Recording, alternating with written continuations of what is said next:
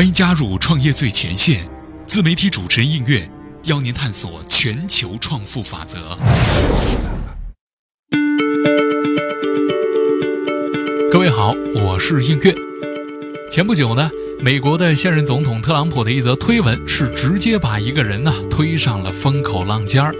这个推文是这样说的。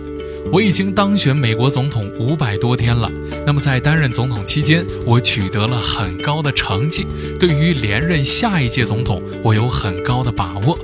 那么究竟是谁能够让特朗普都如此紧张，还要在社交网络上向全国人民表表决心呢？六月四号，星巴克董事长霍华德·舒尔茨向全体员工宣布，从六月二十六号起呢，他不再担任星巴克董事长。随后，他在接受 CNN 美国有线电视新闻网采访的时候呢，表示正在考虑参选二零二零年的美国总统大选，目前正在筹备总统竞选的资金。那面对如此强劲的一个对手，特朗普当然是不能掉以轻心了。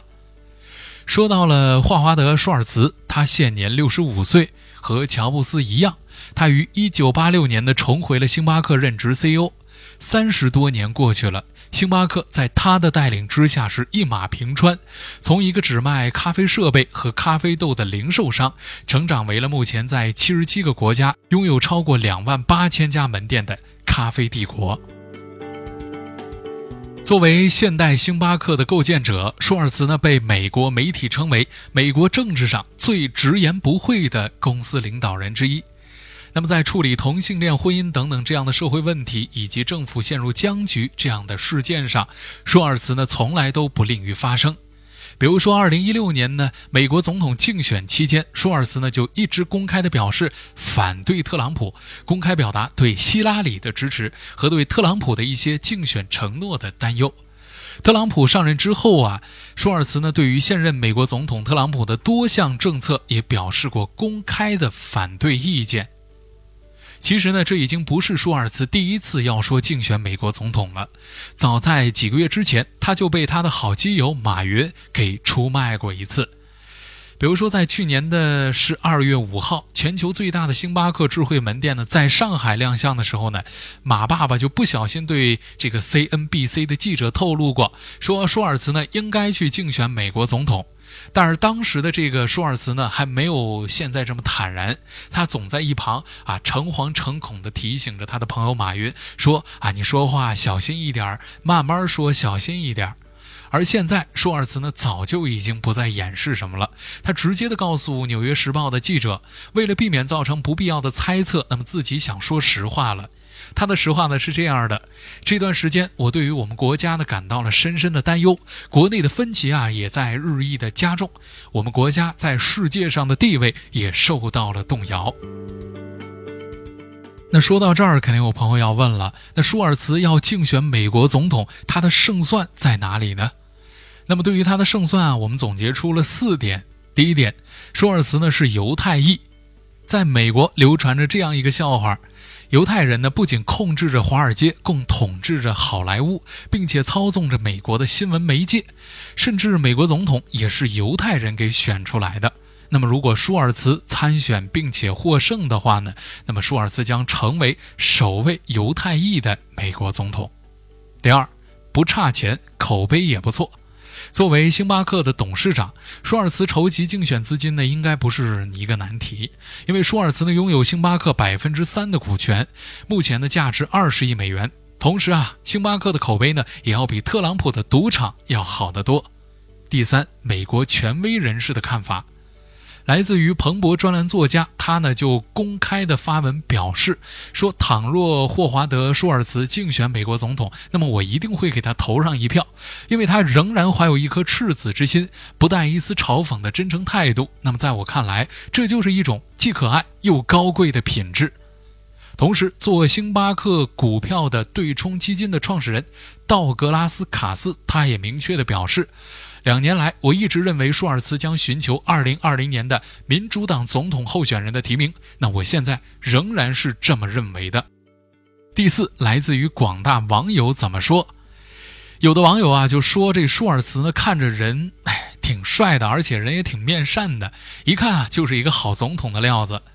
也有人觉得呀，这舒尔茨竞选的是星巴克的一个营销手段，保不准以后这个肯德基、麦当劳还有扎克伯格呢，都要跑出来说我要竞选一把美国总统，给我的产品来拉拉票了。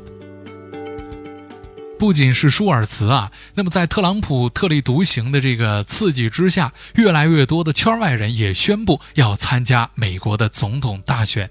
比如说，今年一月份，美国知名脱口秀女主持人奥普拉·温弗里呢就宣布将要参选2020年的美国总统大选。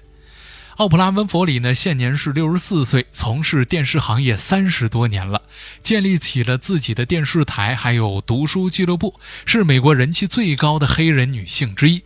那面对不断涌来的对手，特朗普呢还是一如既往的自信和乐观。他对媒体宣布：“我一定能够击败他们。”还有，在去年的十二月十四号，巨石强森也接受了媒体的采访的时候呢，明确表示竞选美国总统，我是认真的。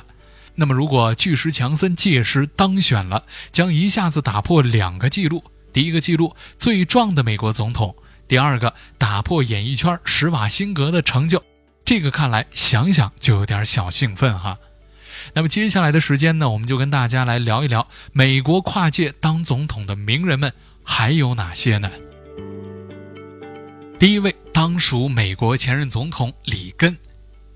里根呢是第一位演员出身的美国总统，从1981年到1989年，一共当了两届的美国总统。在当总统之前呢，里根曾经是播音员和演员。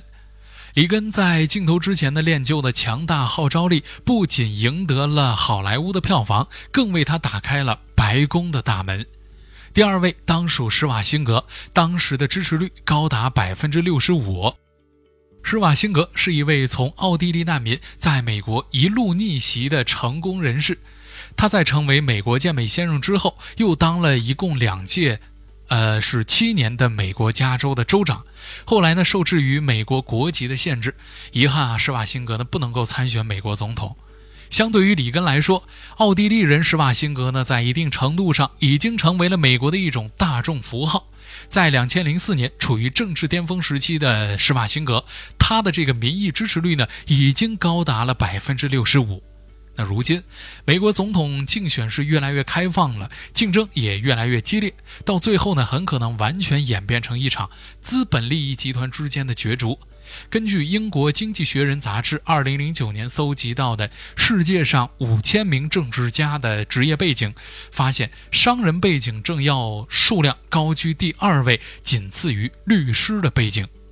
那么，在美国，具有商人背景的总统呢很多，除了特朗普之外，仅1900年以后任职的就有哈定、胡佛、杜鲁门、卡特以及父子两代美国总统的布什总统。